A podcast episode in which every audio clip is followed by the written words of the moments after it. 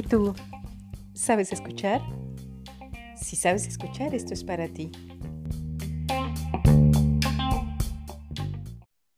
¿Qué tal amigos de Agave Lesson? Sean ustedes bienvenidos durante la pandemia COVID-19, en la cual yo espero que todo el mundo se esté cuidando y que todos cuiden también a sus familias y a su comunidad eh, de esta pandemia, teniendo una sana distancia, una buena higiene y pues desde luego siguiendo las instrucciones de las eh, instituciones y de, bueno, de las, eh, eh, digamos, de los expertos, de las instituciones de salud, pues de cada comunidad, de cada estado, de cada país. Yo sé que nos escuchan desde México, les mandamos muchos saludos, pero también de Estados Unidos.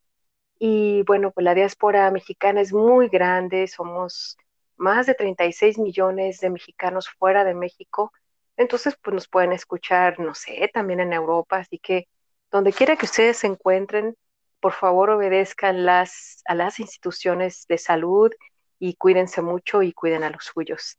Y bueno, los saludo en un lunes ya de agosto, eh, pues ya de la segunda semana de agosto. Estoy muy contenta porque durante este tiempo de la temporada número 4 he tenido la oportunidad eh, de hacer contacto más con productores y más con maestros mezcaleros, con, y también con maestros de muchas áreas de, los saberes y del conocimiento de universidades. Entonces, este 17 de agosto hago contacto con una persona que es muy importante en el conocimiento, no solamente del maguey, del mezcal, pero también de los gusanos del maguey y justamente él tiene un tiempecito que anda haciendo tantas labores en el campo, pero gracias a su hijo, pues estamos aquí muy acomodados ya en conexión con Puebla.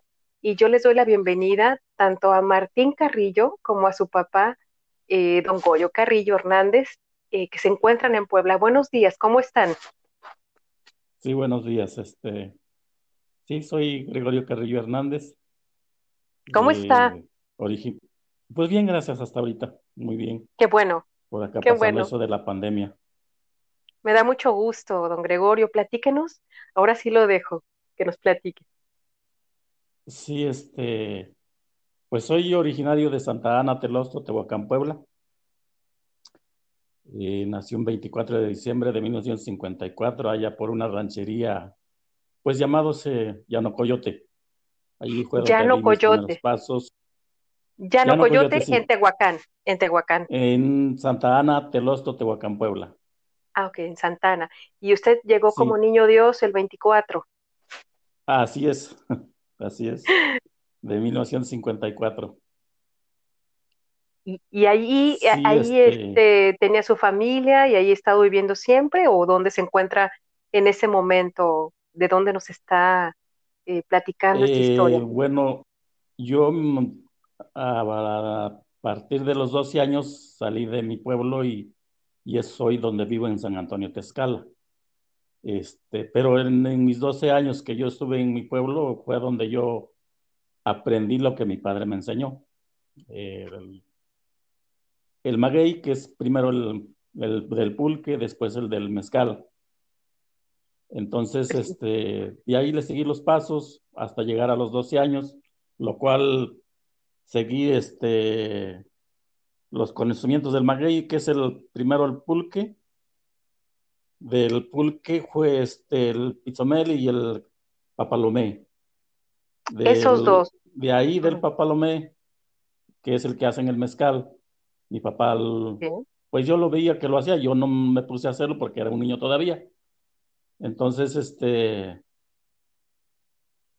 fui creciendo, fui creciendo y me fue, él me fue dirigiendo cómo se hacían las plantaciones de tanto el maguey como el, del pulque y el del pizomel o del papalomé. Y a veces ¿Cómo hay se lugares del papalomé donde no están bien este, ubicados, pues hay que sacarlos de allí, ponerlos en un lugarcito donde pues haya tierra y siga creciendo más el maguey. Claro. Oiga, ¿cómo se llamaba su papá? Lázaro Carrillo Hernández. Lázaro Carrillo Hernández, ¿y usted fue el mayor o fue de los del medio o chiquito?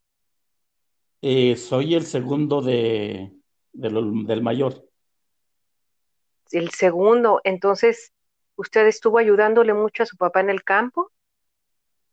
Eh, sí, eh, yo empecé a, o sea, de que yo recuerdo a empezar a trabajar fue de mis siete años hasta los doce.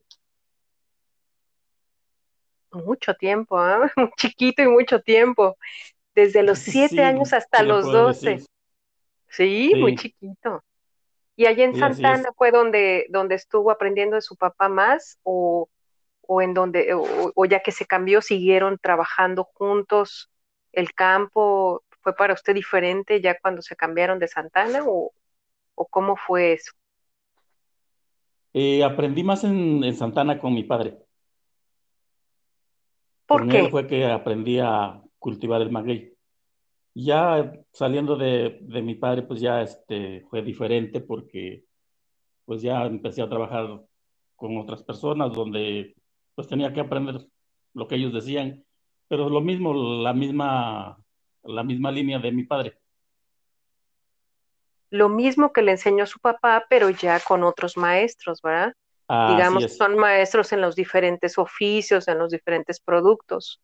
Pero y entonces, exactamente, sí. su papá le enseñó primero el maguey pulquero y después el mezcalero, pero luego me decía usted, nos platicaba que él enseñó que había lugares donde no iban a crecer bien y los trasplantaban a los papalometes. Así es. Ahí, ahí fue donde ya, Sí, platíquenos eso, porque su papá entonces lo, estuvo guiando y lo estuvo enseñando. Sí, él fue el, pues, mi maestro. le digo mi maestro porque ya falleció mi padre. Este, entonces ahí aprendí un poquito más lo mismo del... Él me enseñaba cuáles magueyes estaban sanos, cuáles magueyes ya estaban perjudicados en cuestiones de los gusanos. El, gusano es una mariposa que pone sus huevecillos en, en la plantación del maguey. Eh, por ejemplo, el, el tecole es un animalito rojo, que la mariposa es muy hermosa, muy roja, bonita, bonita. Eh, claro, ahorita se está perdiendo mucho con eso de que ya no llueve, ya no se ve bastante. Pero en esos tiempos que yo lo veía, pues se veía muy bonito porque este, en cada flor que pues se veía había una mariposa roja muy bonita y ese era el tecole. Ese era el tecole, pero estamos, déjame que lo interrumpa un poquito, pero estamos hablando en la flor del maguey o, o en qué flor se refiere. El, en el campo hay muchas flores en el campo, digamos, en lo que es el maguey, eh, alrededor las plantas originales, originarias del campo, en esas este, se ven las mariposas. Ah, muy bien. Sí. O sea, lo que es del tío, por ejemplo, ahorita en agosto, este, septiembre, florea el campo. Allí es este, donde las, las, los gusanos ya salen ya se convierten en mariposa y se ve muy hermoso ver este, las mariposas volar sobre las flores del campo. Claro.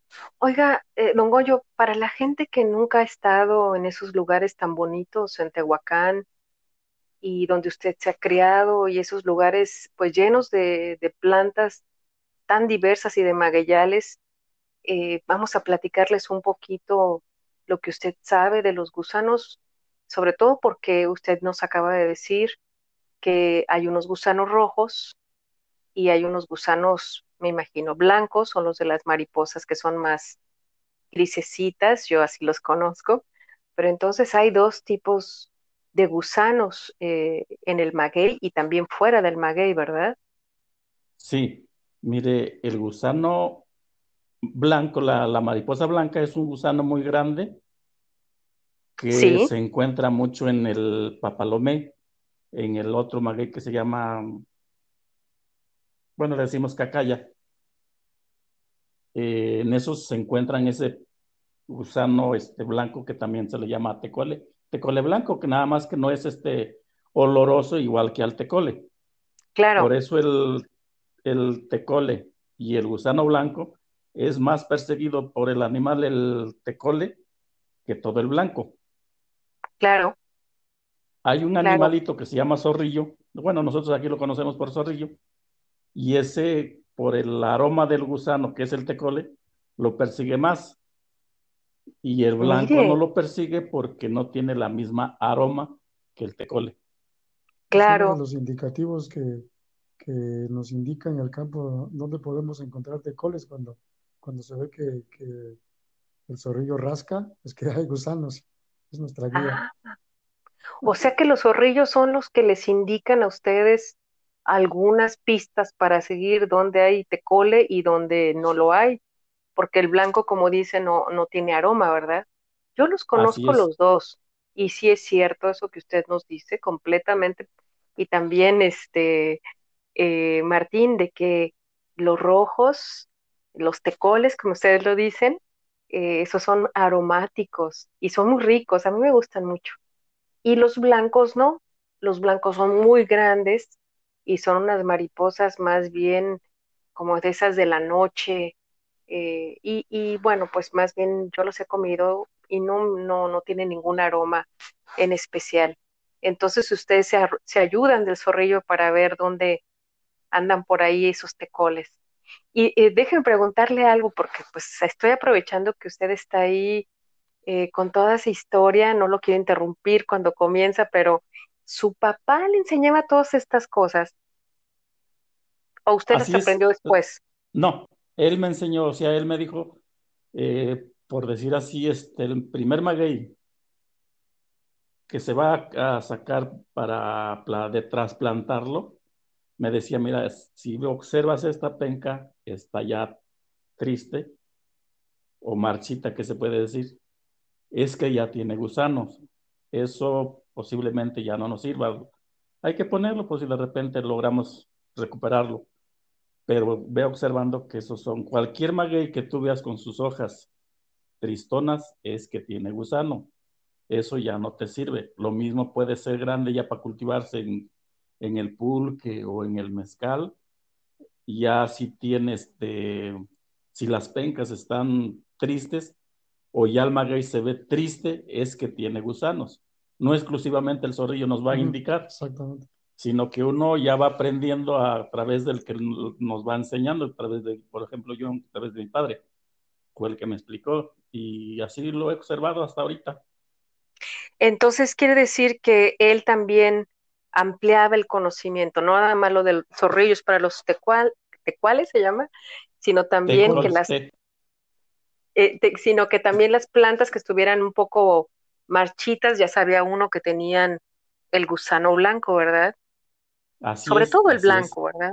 Y, era para... Sí, sobre todo el blanco porque se, no, se, no se observa más en la cachota, o decir, perdón, este, en el papalomé, porque este, como es chaparrito, sus espinas están a ras de suelo, entonces el, el, zorrillo allí no mete sus manos porque yo creo que es espina, supuestamente. Sí. Pero el maguey verde, el del pulque, es más alto y ahí le hace un pozo, ahí saca los gusanos. No, pues muy fácil de, ver, que ahí, que ahí anda, ¿verdad? Hay muchas cosas que uno lee en el campo, ¿verdad? Uno puede leer en el campo que granizó, cuando granizó, hace cuánto que la planta tuvo una sequía. Uno puede leer mucho con las plantas y con pues con la naturaleza, qué es lo que pasó, ¿verdad? Pero también los que saben más nos enseñan a saber leer eso que está pasando y en este caso su papá fue el que le enseñó eso. ¿A qué edad usted ya sabía eso? Eh, no, todo lo que le estoy diciendo es de él. De él, ya yo pues ya lo fui siguiendo, pues pero ya sabía, pero él fue el que me enseñó. Y yo le voy a ser sincero. A los ocho. Yo creo hoy a la actualidad, hoy a la actualidad yo me quedo quizás con la impresión de que mi padre no sabía leer ni escribir. Entonces, este, se pone uno a, analizar las cosas, cómo era que sabía bastante sin ir a la escuela. Y hoy que vamos a la escuela, pues estamos un poco atrasadones. Pero este, observar a esa gente del campo de dicha edad, pues son los maestros que nos pueden dar este, una lección para seguir aprendiendo o dejar a través del tiempo para los, los que vienen. Sí, sí, estoy de acuerdo con usted, son muchas lecciones. Fíjese, eh, don Goyo, que yo tuve muchos maestros eh, mezcaleros, nosotros le decimos mezcaleros a los que plantaban agave azul y tuve mucha fortuna de platicar con muchos, eh, muchas personas de edad en el campo tequilero, que nosotros le decimos los mezcaleros, y, y, eran pues libros y libros, ¿verdad? Aunque era una plática como la de ahorita, que estábamos cerca de, pues de la barranca, sentados en una piedra, abajo de, una, de un árbol, y pues platicaban mucho y, a mí me gustaba mucho escucharlos y, eran muchas lecciones y estas lecciones que usted tuvo de sus de su padre eh, con respecto a los gusanos del maguey es muy valiosa. Eh, e, él entonces lo enseñó no solamente a ver dónde estaban, sino a trasplantar los magueyes que podían salvarse, que habían tenido estos gusanos como plaga. Y también me imagino que pues en ese momento usted eh, apreciaba que unas plantas iban a morir, otras iban a poder resistir. Eh, ¿Nos quiere platicar un poquito de esto? Sí, mire, este, perdón, perdón, perdón, este, en cuestión de plantación, eh, lo que es el, del mezcal ahorita aquí en la región, todavía no hay mm, plantación de, de maguey, pero pienso yo que a través del tiempo, conforme vayan los mezcaleros ampliándose, en esta región es poca la, la demanda de mezcal. Y si así como se está haciendo ya, tratando de salir, pues ya vemos que sale por allá otro también que quiere hacer mezcal es el momento de que el, maguey se va a ir agotando. Ahí sería donde el, hombre entraría a plantar magueyes para así salir adelante más. Ese es en lo que es el del mezcal. Ya lo que es el del pulque, pues sí, él fue el también que me enseñó. Yo recuerdo exactamente a la edad de los siete años, yo puse mi primera plantación, que como niño como, como niño, yo este, le seguía los pasos a mi papá. Sí. Entonces él me decía, este va a ser para tu hermano, este va a ser para tu hermano. Y yo me recuerdo cuando hice mi primera plantación, fue cerca de un isote grandote. Eh, estaba a la sombra y ahí me senté a jugar. Entonces los magueycitos pequeñitos que salían de las raíces de los que ahí la arrancaba, yo los agarraba y hacía yo los, así como le hacía él sus truquitos, yo también hacía unas rayitas ahí con un palito y ahí los plantaba. Y le platicaba yo a mi hijo, apenas tendrá como unos 10 años que yo fui al pueblo donde yo nací. Y este, pasé por ahí y están todavía los vestigios de hace 54 años que yo me vine de allá. Y este, todavía vi como cuatro o cinco maguicitos en el lugar que yo me senté a jugar. ¡Qué bonito! Así es. ¡Qué bonita historia! Ahí donde aprendí a cultivar el maguey. ¿Y, y, qué magueyitos eran? ¿Eran para pulque? Era para pulque, sí. O sea, mi papá sacaba los, los hijos de los magueyes grandes y, que salían otras más chiquititos, los que apenas vienen atrás, unos más chiquititos, esos los juntaba yo. Eh, hacía yo mis circuitos. Eh, hacía yo lo mismo que hacía mi papá había, ponía retenes de piedra para que el agua se quedara ahí. Y así yo también hacía con piedritas chiquititas, hacía, pues aquí le llaman cuachusle. Es, vamos a decir que hoy a la actualidad es una barda. sí. Yo le ponía así, chiquito a mis cuachulitos, y así estaba jugando. Y esa es la, la, la gran este, experiencia que todavía traigo, que pues eso me enseñó mi padre. Oiga, pues es que fue su primera clase de la escuela maguellera y todavía hay ahí restos, lo, que es, más bonito todavía. ¿Y usted regresó y, regresó de visita o fue por gusanos? Porque, bueno, eh, me imagino que ido muchas veces. Sí. sí. soy, este, pasé por ahí por compromiso nada más, y este, es que es el lugarcito donde pasa la carretera a donde yo estaba jugando, queda un poquito lejos, entonces este, casi no, no voy para allá. Este, Claro. pero el día que pasé por ahí fue por compromiso y, este, y observé el lugar que todavía está. Eh, muy bonito. Sí, así es. Re- regresó a su infancia en unos segundos, ¿verdad? Eh, sí, eh, empieza uno a, pues a recordar desde el primer momento que se inicia. Este, pero déjeme preguntarle algo y sobre todo de cuando usted habla de, y yo iba a traer miel, si usted se está eh, refiriendo al aguamiel del maguey, ¿verdad? Así es, así es. Sí, para la gente que no conoce eh, muy bien también ese término. Y otra cosa es de que eh, desde aquel momento usted ya veía cómo se plantaba, cómo se sacaba el aguamiel, cómo eh, su padre le decía qué, plantas tenían ya gusanos y qué no.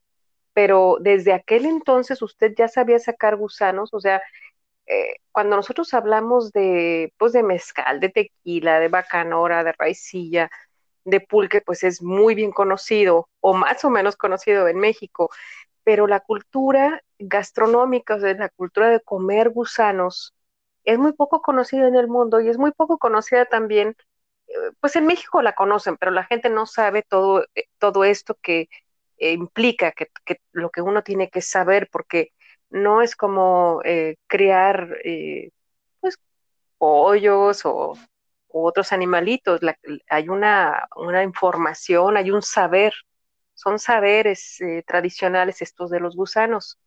Y bueno, pues tenemos un ratito más para hablar de esto. Eh, usted ya nos Sí, dijo mire, que el, eso un poquito, ¿verdad? Platíquenos.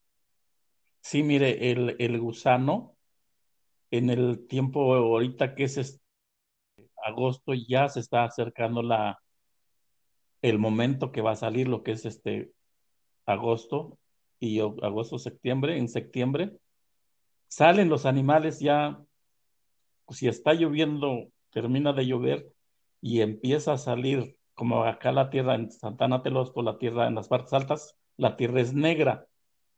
Entonces, cuando salen los gusanos, es un tapiz, pero así rojo, rojo, rojo, de tanto gusano que sale.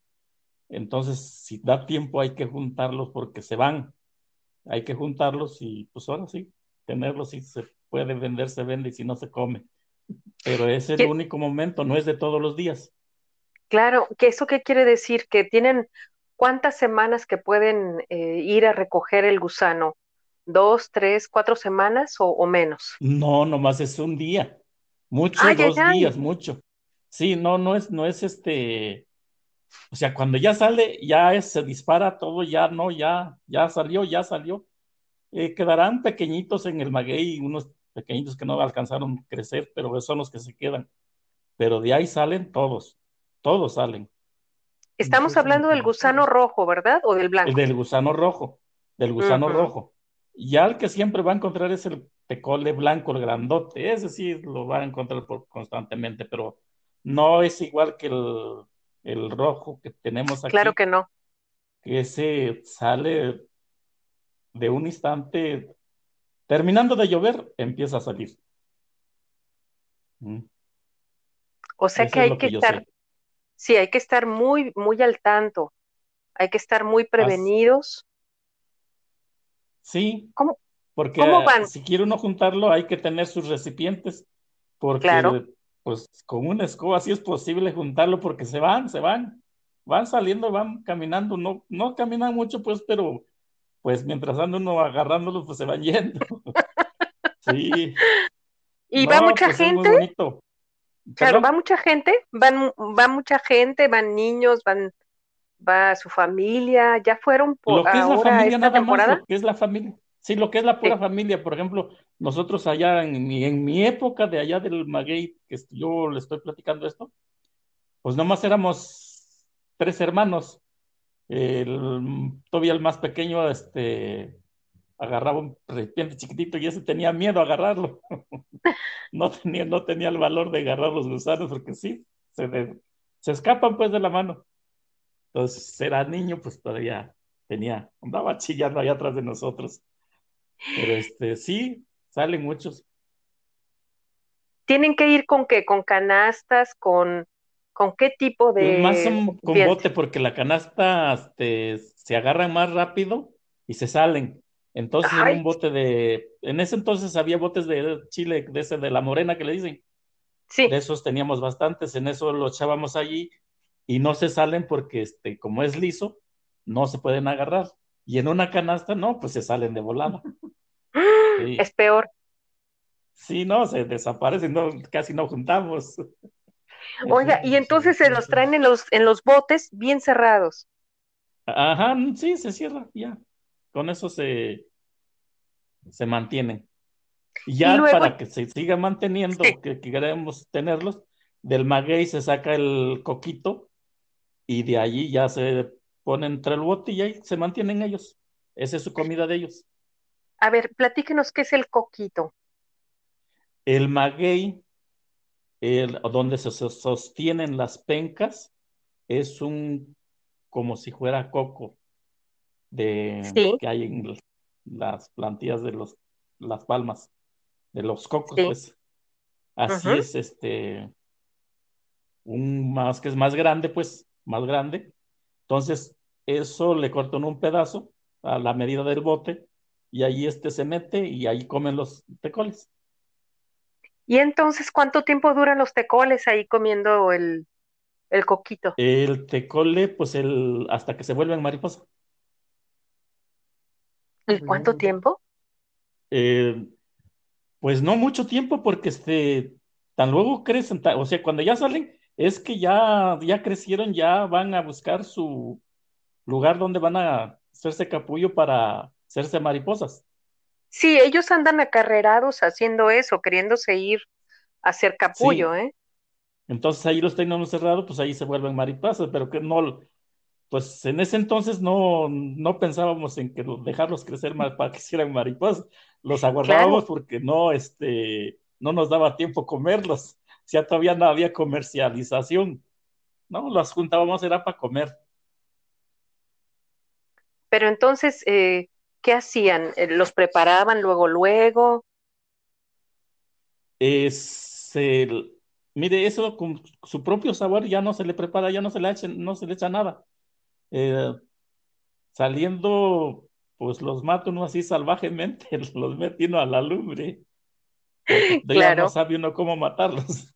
Vivos al comal. Le decía, aquí los agarra uno y estar comale ahí ardiendo, pues ahí sobre eso van y ya se asan y ya después de, de asado se hace una buena salsa y unas tortillas calientes y un jarro de pulque, ¿para qué quiere carne? Uy, qué rico, ¿no? Pues se me está haciendo agua a la boca. no, sí, a usted también, a, ti también, Martín.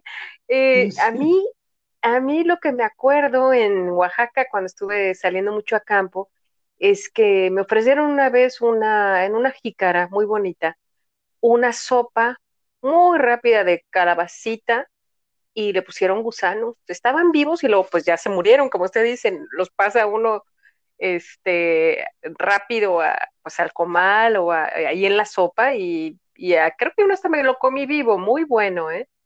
A mí me encanta el, sabor y el aroma de los gusanos y también, también me gusta mucho el, la sal de gusano y pues es un, para mí es un, eh, pues, ¿cómo le diré? Es, como algo muy de mucho lujo para mí porque eh, me acuerdo mucho de mi primer eh, trabajo de campo que hice en Oaxaca y que es un aroma inconfundible. Me gusta más en sal, pero también me comería un taquito de gusano, se me antoja. y sobre todo también en, en, el mezcal también me gusta, o sea, a mí no me disgustan absolutamente nada esos, esos gusanos rojos tienen diferentes nombres, ¿verdad, don Goyo? Sí, conforme sean las costumbres de cada pueblo y es el nombre que lleva. A ver, platíquenos, ¿cuántos nombres he escuchado? ¿Perdón? ¿Cuántos nombres he escuchado? Pues, hasta ahorita uno que le dicen chinicuil. Chinicuil. Eh, le, soy, le soy sincero, yo no, casi no salgo, entonces, de más que en esta área de Tehuacán Y si algún día salgo, pero me voy en carro. Ah, bueno. No sé, no sé. Entonces, Chinicuili. Sí, Chinicuili, este, hasta ahí nada más sé. Nada más. ¿Y, el, y, en su, ¿Y en su pueblo en su localidad? Tecole. Tecole, nada más. Sí. Pero le dicen tecole rojo. Tecole rojo, sí. Eso quiere decir que al blanco también le dicen tecole. Así es, así es. Tecole también, nada más que este es blanco y ese no es aromático, casi no es.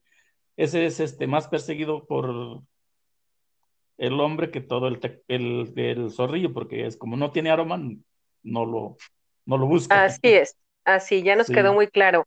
Hay otro gusano ya para cerrar esta plática. Fíjese que se va muy rápido la plática con usted, porque es muy interesante, pero vamos a seguir platicando si usted tiene más tiempecito otro día. Pero hay otro gusano, hay otro gusano que, eh, que, que, hace el picudo, que hace una especie de mayatito, no sé si usted los ha visto en los, eh, pues en los magueyes. Es uno que, eh, pues le dicen picudo, es, haga de cuenta que es un, un mayatito que tiene un piquito y este, en un piquito de como de ave, no, como, como una especie de, de agujita, y, ese está... Como si fuera martillo. Eh, ¿Sí lo conoce? Sí, sí, sí. Ah. Este, es el mismo blanco, el mismo blanco, este, el más chiquitito, el más pequeño. Y ahí viene formándose, se viene formando y trae su puntita.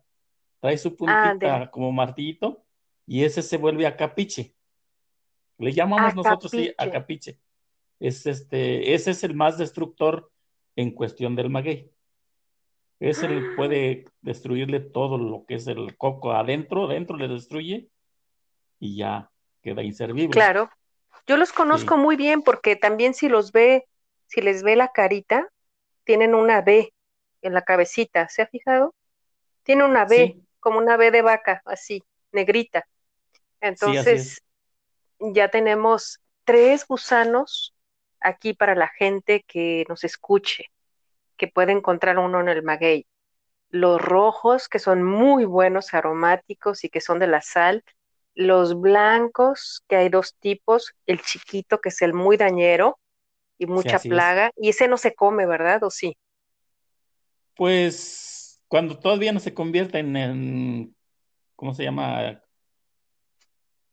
El animal este, acapiche, este, todavía lo puede uno comer porque es diferente su sabor, pero ya convertido en, en acapiche ya tiene otro sabor, ya es, ya a la hora de tocarlo ya despide un aroma diferente. Sí. ¿Y usted ha comido ese gusano? El blanco sí, el blanco, o sea, el acapiche no. El de capiche no, claro que no. No, no, no, no. No, no, no, es que ese no es para comer y es el que tiene la B. Entonces, este eh, es. es, el acapiche, que es un coleóptero, y los otros dos que son unos, unas mariposas. Una mariposa roja muy bonita, que es el aromático, y el blanco, que es una mariposa gris, café, de esas de la noche, que mucha gente las asocia con que si se mete a una casa luego va a haber un difunto. ¿Se ha dado cuenta? Sí, la, la negra. La, sí. Sí. sí. es así, así es. No, hay una este de, esas mismas, pero blancas o a medias verdecitas, muy bonitas, muy bonitas. Esas son bonitas, sí.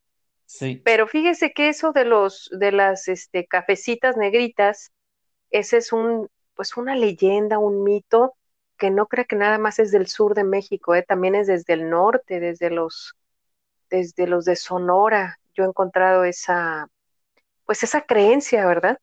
De esa ah, mariposa eh, nocturna. Entonces ya, ya hablamos de tres gusanos. Eh, se antojan más, desde luego, los rojos y desde luego, pues para el mezcal, yo no sé si lo acostumbran ahí en, en Tehuacán o en Puebla, donde usted vive. Sí, se acostumbra. Eh, aquí, por decir así, el papalomé acepta mucho el, el tecole y que el maguey pizzo no lo acepta porque es más, más fino el mezcal. No sé si ya lo haya probado. ¿Cómo no? El mezcal del pizzo. No, si pues le es muy mete rico. el tecole, si le mete el tecole, rebaja su sabor. Entonces, No, el, para, bueno, para mí no, lo el, ideal eh, es, sí, eh, sí, yo le iba a decir, es eso, yo, yo probé eh, un mezcalito de, de ahí de por sus, eh, por sus regiones.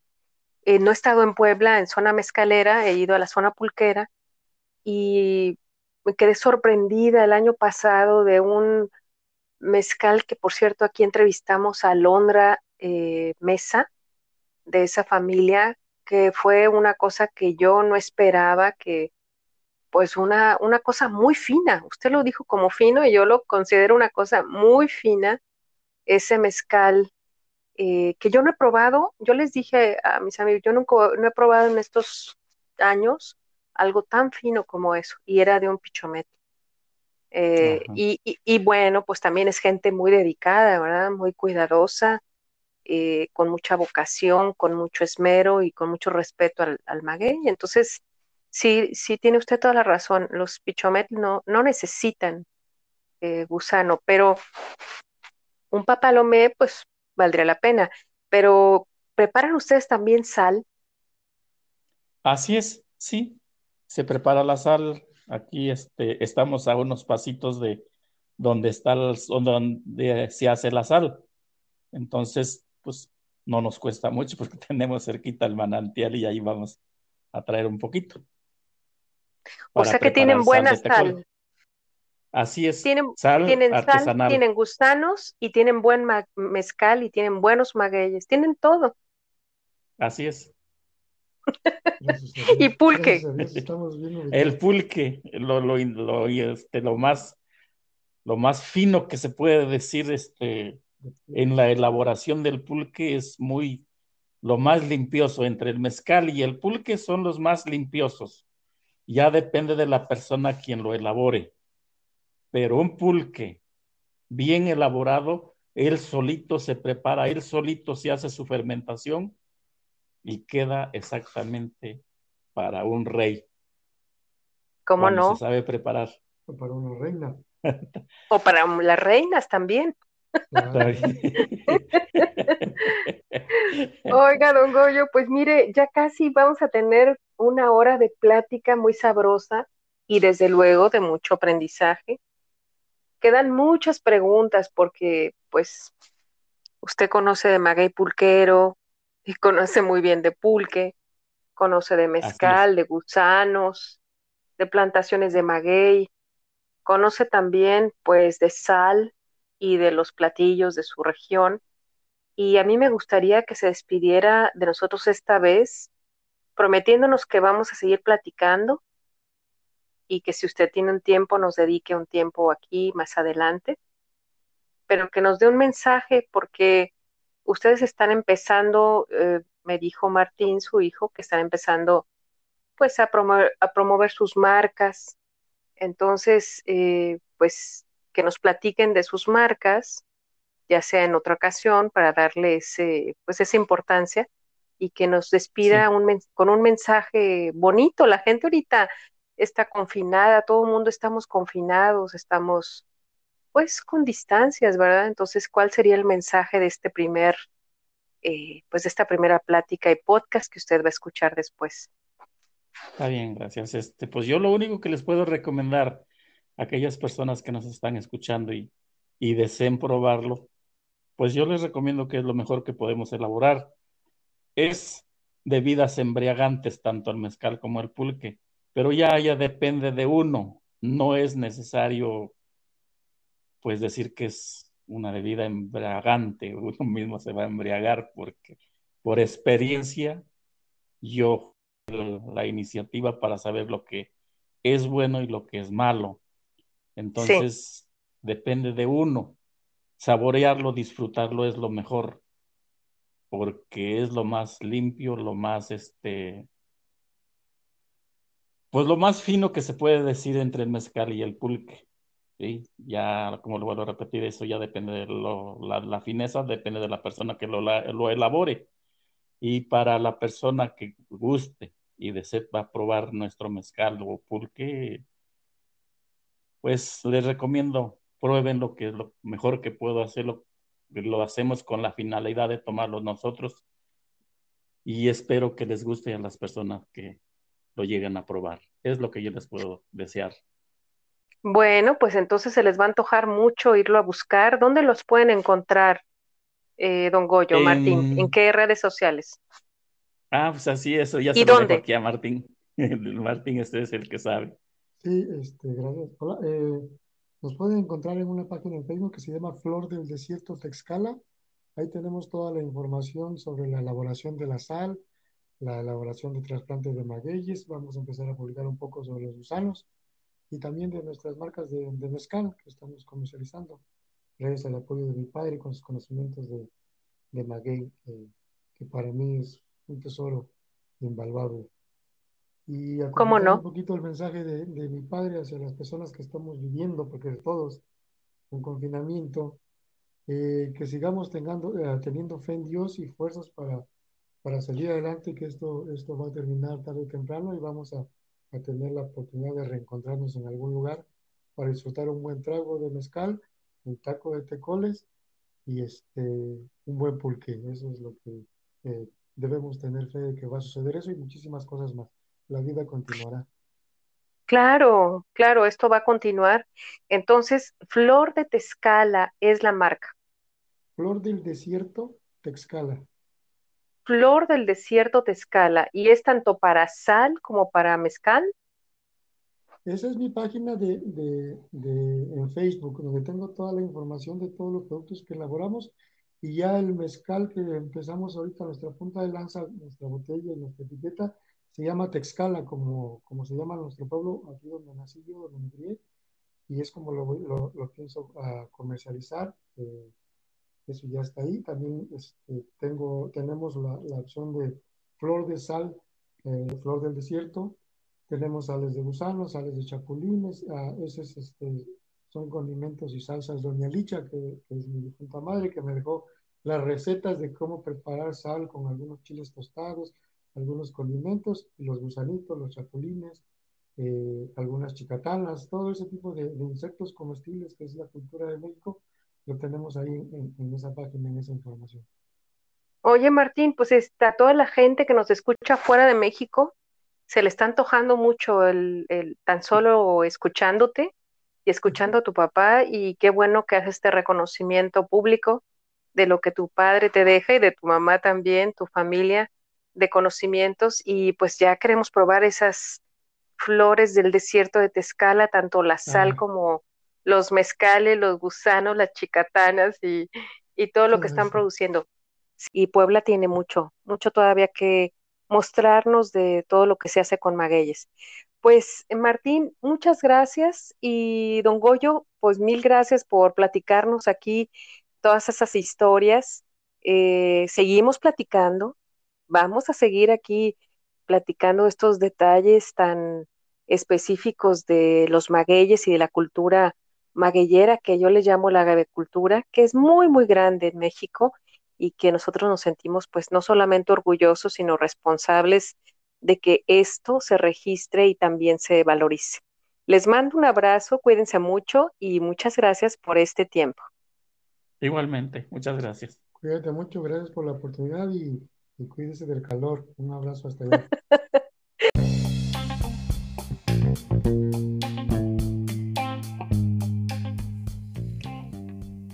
Lejos a veces, pero a veces estamos confinados, como en esta especial ocasión. ¿Qué hay que hacer en estos momentos? Guardar la calma, relajarse, respirar y escuchar. En estos podcasts tienes platillos auditivos. Da un clic y selecciona lo que mejor venga para este momento. Paisajes, aromas, sabores, naturaleza, experiencias, personajes. Ven, hay mucho que descubrir.